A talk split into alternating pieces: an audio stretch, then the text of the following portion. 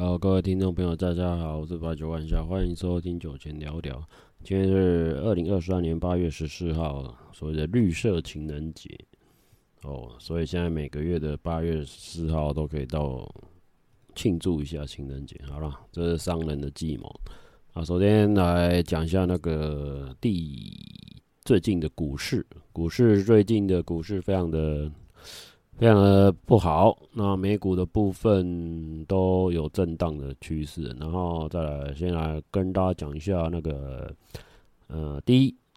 帝亚吉欧的股价现在是来到了一百七十二点四八元，然后海尼根股价来到四十九点二八元，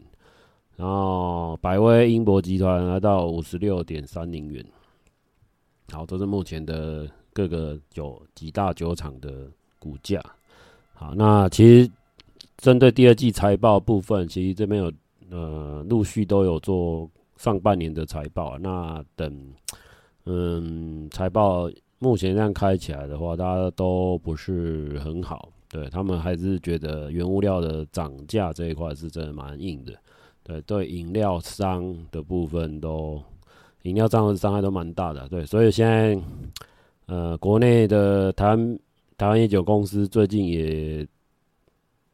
被那个监察院披露他们的年度的一个财政报告，那这财政报告我们等下后面后面有机会再来讲。好，今天接下来讲几个呃 Netflix 的影片，我看了蛮失望的。呃，第一个是那个丧尸宇宙，干他妈这个是他妈超级大烂片。呃，首先呢，我觉得有用实境的手法来拍僵尸片是说是一个不错的 idea。可是我觉得他用实境秀的剪接剪得非常乱，然后他把那个实境就我最讨厌的一个重复重播的部分一直一直放大，会让你很出戏啊！这从头到尾从可能从第一集气氛营造还不错，就是之外呢，从二三四，然后到最后，然后连僵尸都会笑笑场，我觉得他妈真的是超级出戏。我的整个设计的呃关卡吧。是还可以，譬如说超市啊，或者是加油站，然后乐园这几个点。可是我觉得他们每一个拍戏拍得太，第一镜头是拉拉远镜头，所以你看不到呃所谓电影电影的一些剪接特写，然后代入感，我觉得老实讲不会很够啊，因为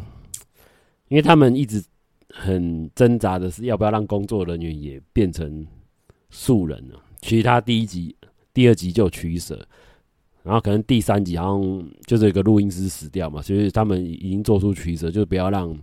不要让摄影的人也当做素人，所以这个是一个很不错的方式，因为你假设又把拍摄的人员又当做整个剧中的人的话，我觉得会更出戏，对，因为他们呃会变成说你会有多。要去解释说他们拍的人为什么会在那边，反正会有更多 bug 啊，对，所以这部戏总结来说，我觉得我我给他蛮差蛮差评价，因为我觉得看起来不像是丧尸片该有的，呃，第一幽默感我觉得没有了，然后第二它的拍摄的角度都蛮差的，都是那种那种类似固定式的拍摄拍法，然后再就是他们的嗯。整部剧哦，你要注意看哦，没有一个僵尸是被爆头的。你要注意，就是他们没有用拿刀啊，或者拿任何的武器去杀僵尸。对，所以他们的拍法就是真的是很很没有用特效啦，就直接直接像就是只有像呃，没有像游乐园的那种鬼屋啊。对你，你要把它比喻成就是鬼屋，鬼屋片，然后里面的鬼都不会死，这样对，就是一个很奇怪的一个设定，对。然后还蛮失望的，对。然后最后那个鬼还可能还有一个免疫功能吧，对。我觉得他妈还跳，搞不好妈第二季全部大跳僵尸舞，对吧？这真的蛮蛮好笑的片。然后其实我觉得它里面的对话有点冗长哦，我觉得真的是会让整个节目步调放慢下来，然后一直在听他们那边讨论事情，我觉得非常的没有必要，然后非常的浪费时间，对。然后也不是。将面对那种危机处理该有的一些东西，呃，该有的一些反应呢，因为他们实在太悠闲了。我觉得这这演戏演到，出戏，然后又不像，真的是太太，这也是太不会演了。对，我觉得整个整个剧的调性非常的非常的怪啊。对他们导演的，我觉得导演要求没有很高吧。对，然后让，然后再加上这个，应该说他的实境剧的角色，我觉得不要用的那么明显，因为他用。他用很多特效去强调说他在哪里，然后他拿什么东西，然后这个僵尸有没有警觉性，就把它变成游戏，类似类似那种嗯谍报游戏该有的设定，就是你会触动什么东西，然后会有僵尸会有反应这样子。我觉得他他做的还非常的糟糕，我觉得这个手法，我觉得虽然是很新鲜，可是我觉得你看久了就是靠别人在演什么，就是已经没有恐。恐怖这两个字就是娱乐搞笑而已，然后僵尸还会偷，还会反而会自己偷偷笑，然后体力体力都比正常人还要好，对，好，这是一个失望的失望的剧情，然后再下来，呃，近期还有一部也是什么僵尸一百吧，然后僵尸一百的真人版真的他妈有够难看的，对，真的是，这是呃，你要让我排行难看第排名的话，应该是僵尸一百排在。僵尸宇宙前面，对，丧尸宇宙啊，丧尸宇宙至少还氛围营造还算可以。然后僵尸一百真的是他妈五高五八快款啊，因为它动画已经动画已经其实已经很完，已经设定的非常的好了。然后其实真人很难超越动画的的几个设定，其他原前三十分钟都按照漫画跟动画的的。的剧情走，所以是还蛮还原的。然后后到后面那个巨齿巨呃巨鲨鲨鱼出来之后，我就觉得靠北在演什么，就是非常的非常的无无聊啊。对，后面真的蛮无聊的。所以这也是一个非常难看的剧啊！妈的，僵僵僵尸一百，唉，僵尸一百啊。然后呢，再就是近期还有一个。呃，应该不是近期，我重新又把那个 A V 帝王又重看一次，对，所以 A V 帝王真的是蛮蛮经典的，呃，欢迎推荐大家去看 A V 帝王，即便你人生有什么不如意的，我觉得你不会比剧中的呃春西春西透还要还要悲惨，对，对我们伟大的春西透神神，我觉得每次看完都会。崇拜他的头脑，真的，他商业头脑真的非常好。然后他的整个行销手法什么都非常的激动啊，这也是各个企业界需要的一个机动能力。然后他讲话口才真的非常好，对，虽然应该是没有台湾的老板，应该也是有啦，会很会很会讲话，很会 promo 自己的产品的也是有。对啊，就这是非常的难能可贵，所以说做生意的的小孩子不好生，对，所以嗯、要要公司要这种村要这种人才，真的也不容易啊，对，真的也不容易。好，那 A B D 王他整个故事架构就是遵照他们的那个传记写的嘛，对，然后所以，诶、欸，看的话重复看，其实我觉得他去夏威夷拍片那个段，我觉得是还蛮屌的，就是他。呃，去异地环境，反正他勇于去挑战别人没有的、没有拍过的东西，反正就是不要重复嘛，然后去挑战自己的的作品，然后不要让对手超越，那也不要做重复的事情。对，所以我觉得他已经有点艺术家偏偏执性格，然后他的头脑又又非常好，对，就是他的行销手法什么的，然后反正中间。反正中间走下坡，或者是跟黑道挂钩，我觉得那个戏份跟黑道挂钩戏份，我觉得太多了，应该是拍拍多一点他还债的一个过程会比较励志一点。对，虽然他还债，最后转型去当那个通告艺人啊，搞笑艺人，然后慢慢把债务把它还清。对，那这也是蛮蛮励志。那里面的缺点，我觉得是黑道的部分太写写太多，我觉得对整个主轴没什么帮助啊。对，没什么帮助。那 A A 米女女优的部分，我觉得是还蛮蛮好看的，嘿嘿嘿，非常好看，值得大家再去看一下。A V 帝王，对，是非常的火车便当啊啊，这神来一笔，火车便当是非常好的好的发明。然后再来就是近期啊，Y T 有一部片子，呃，不知道大家看过没？这部片子全名叫做《三道猴子的一生》啊，这是一个呃 YouTube，然后他算是骑车车圈的人嘛，他就把三道猴子的一生做成一个动微电影动画，然后分成上下两集。第一集是描述年轻人啊，就是反正就是要。为了改喜欢车子嘛，为了改车嘛，然后去从白牌车升级公升级档车嘛，然后就迷失自我啊，然后去借钱啊，落地改啊，反正做很多奇奇怪怪的事情啊，反正就应该说做很多能力能力不及的事情，比如他是超商店员啊，一个月才三万七啊，然后要八只收头期款只有八万，然后分七十二期啊，然后反正对方车车商就说啊，你买这个二手。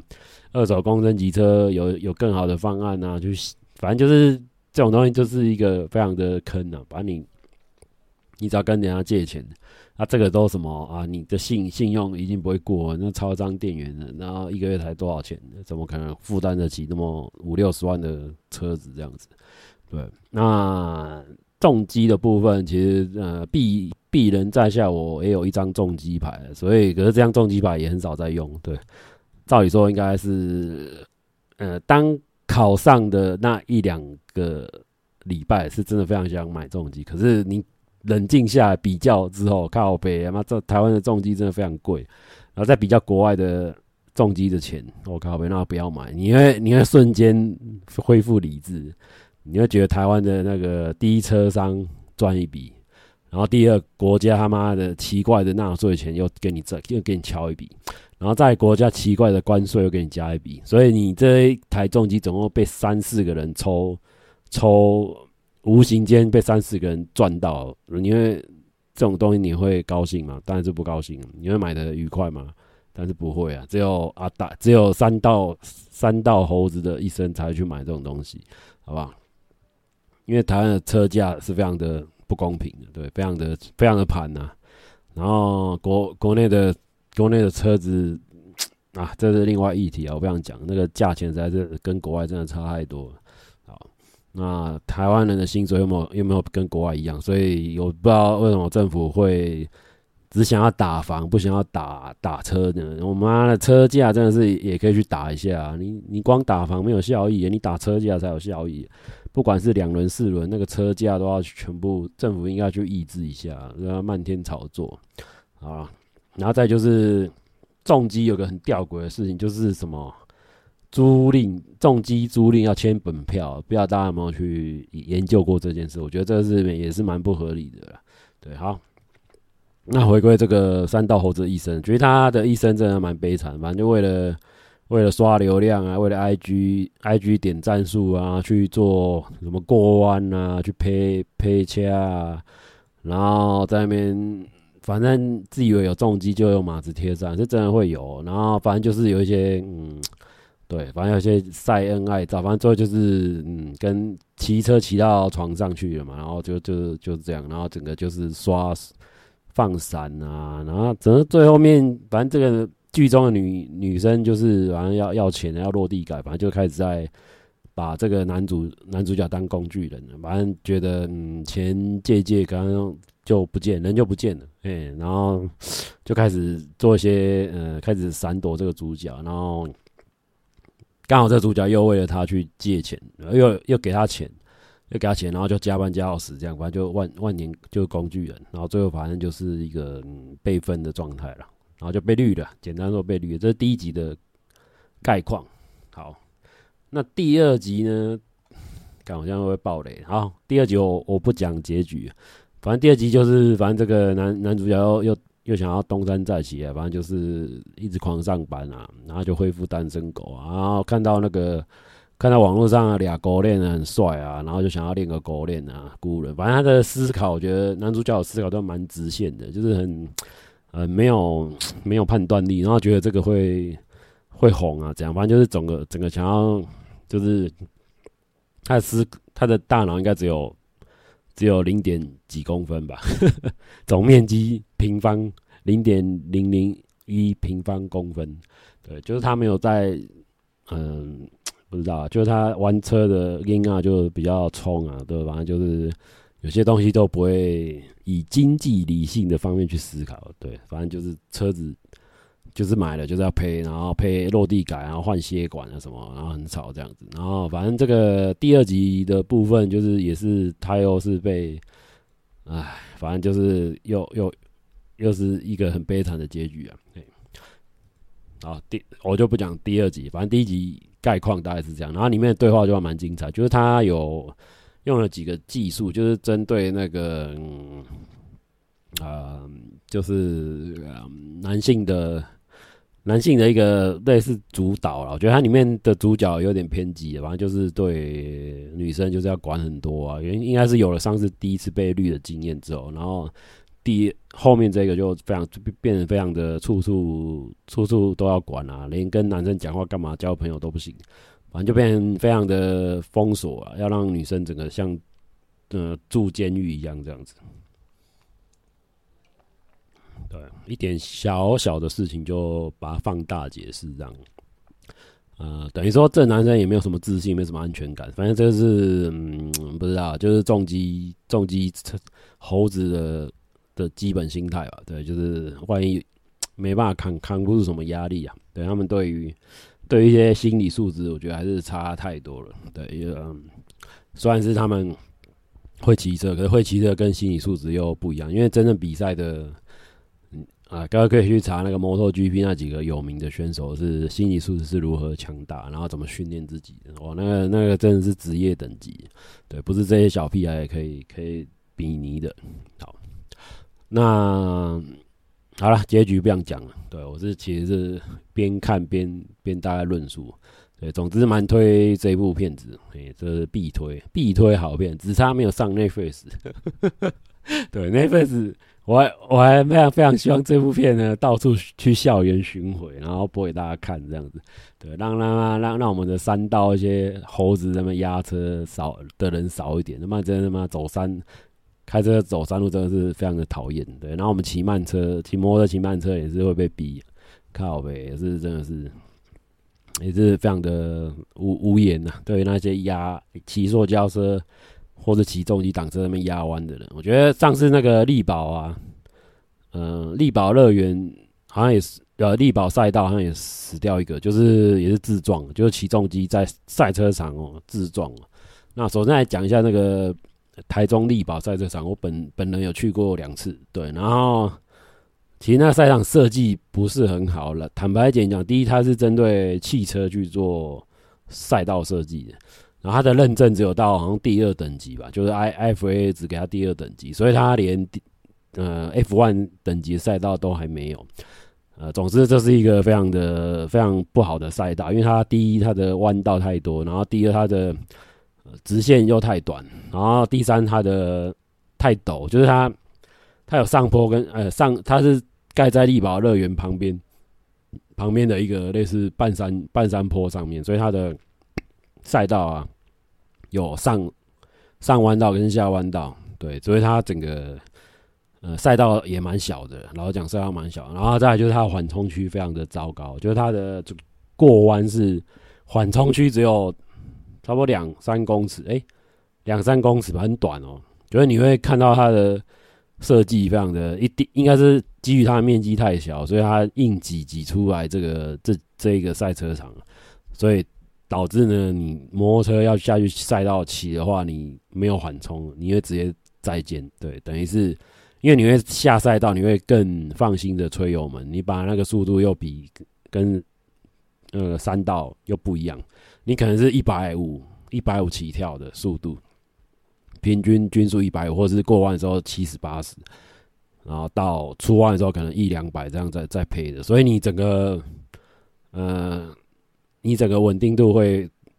稳定度，我觉得那个山那个路况真的是对骑骑重机非常的糟糕了，因为它又上坡又下坡，所以它不是不适合拿来当重机两轮在在骑，对。它只适合汽车，我觉得汽车勉强还可以，还可以接受这个弯道的考验。对，应该应该这样讲，它从头到尾就是给汽车在跑的赛道，所以你们这些重机的也不要笑，想说你要力保单圈多少多少跑多少，我觉得那个是没有意义的。对，那是一个很很吊诡的然后再加上台湾没有一个正常的摩托车赛道，就是你去看日本的铃鹿赛道，他们的的缓冲区有多多宽就好，要多宽有多宽，就是他就怕你外抛之后整个摔到地上，让你有正常的缓冲区，然后让你不会死掉，好吧？他们的呃人对人的对于这个出摔出去这个经验设计也非常的妥当，这样会让你很安全的，不会有生命危险。那我们国内的力宝赛道真的是非常硬啊，就是整个墙壁啊，然后连个。它连那个草皮都是用假草皮，是用人工草皮，而且还不是真正的软软有软有土的草皮，对，它是一个塑胶塑胶垫这样铺上去而已，所以这个非常的骗呢，啊，呃，所以各位以后有机会去想要上赛道的话，我觉得还是三思后行，对，这个收费也不是不是非常非常的非常便宜这样子，好了。所以，大家是大家去推荐一下《三道猴子的一生》好了？这是 最近 YouTube 的红片。好了，今天哦，对，还要讲一个，呃，来讲个新闻好了，这个是额外讲的。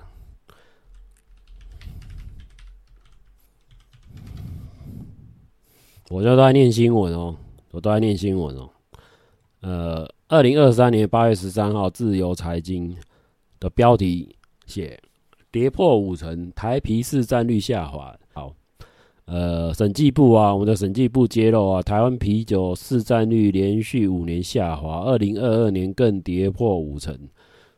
那这个数据其实不意外啦，因为第一，呃，疫情的那一段两年的日子，我觉得台啤的东西也有受到冲击，应该说各个酒厂都有受到冲击，不外乎。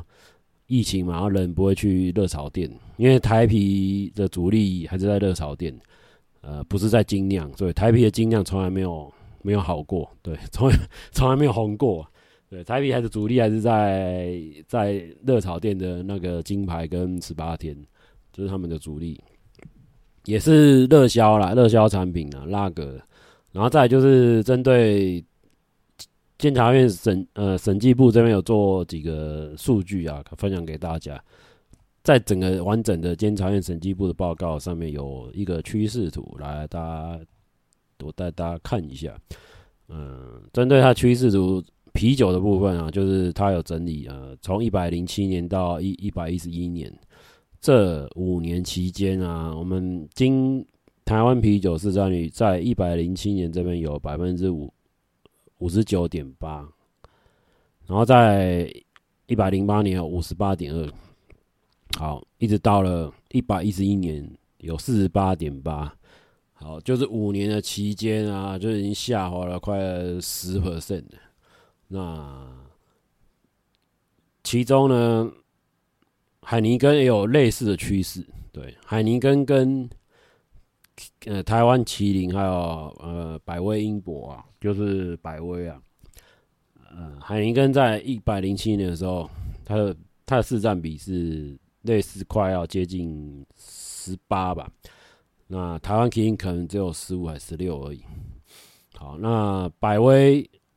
那时候搞不好也才十或九而已，可是到了一百一十一年哦，呃，台湾麒麟是排行第二名。它市占率可能到了二十二十 percent，然后海尼根有差不多十九啊，也是维持十九十八的。然后其实最进步最明显的应该是百威啤酒，百威啤酒现在可能来到十五或十六了。对，所以呢，想当然了，短短五年的期间，百威啤酒市占率已经冲上了呃十五或十五左右。对他一开始只有差不多才六六到七而已，对，所以他也是有他自己的优势啊，对，还有一些行销的手段，就是喝百威的年族群，我觉得现在都有年轻化的趋势，对，针对他行销手法，比如说 NBA 啊，或是找什么歌星陈奕迅代言啊，反正就是有些还有他的搭赠啊、礼物啊等等，嗯，行销的手段是其实大同小异啊，可是为为什么他的市场会？站稳市场呢，因为它的一些针对热炒店有些呃优惠的方案，呃，等于是免费送冰箱给热炒店，我觉得这大手笔，我觉得大家热炒店会很欢迎。呃，百威来帮他们太旧旧的冰箱，对，这其实是一个嗯嗯、算是投资投资热炒店，然后回馈了，因为百威家大业大，其实他也拿出钱出来做做投资啊。台湾烟酒公司有百分之百由政府预编预算来做。做执行啊，所以任何的预预算都要经过采购法，所以会显得绑绑手绑脚。对，这个部分可能是台湾酒公司的弱势啊，对，没办法做金钱上使用，没办法那么快速。光金用钱这一块没办法弹性，没办法太，也没办法做更好的溢价空间。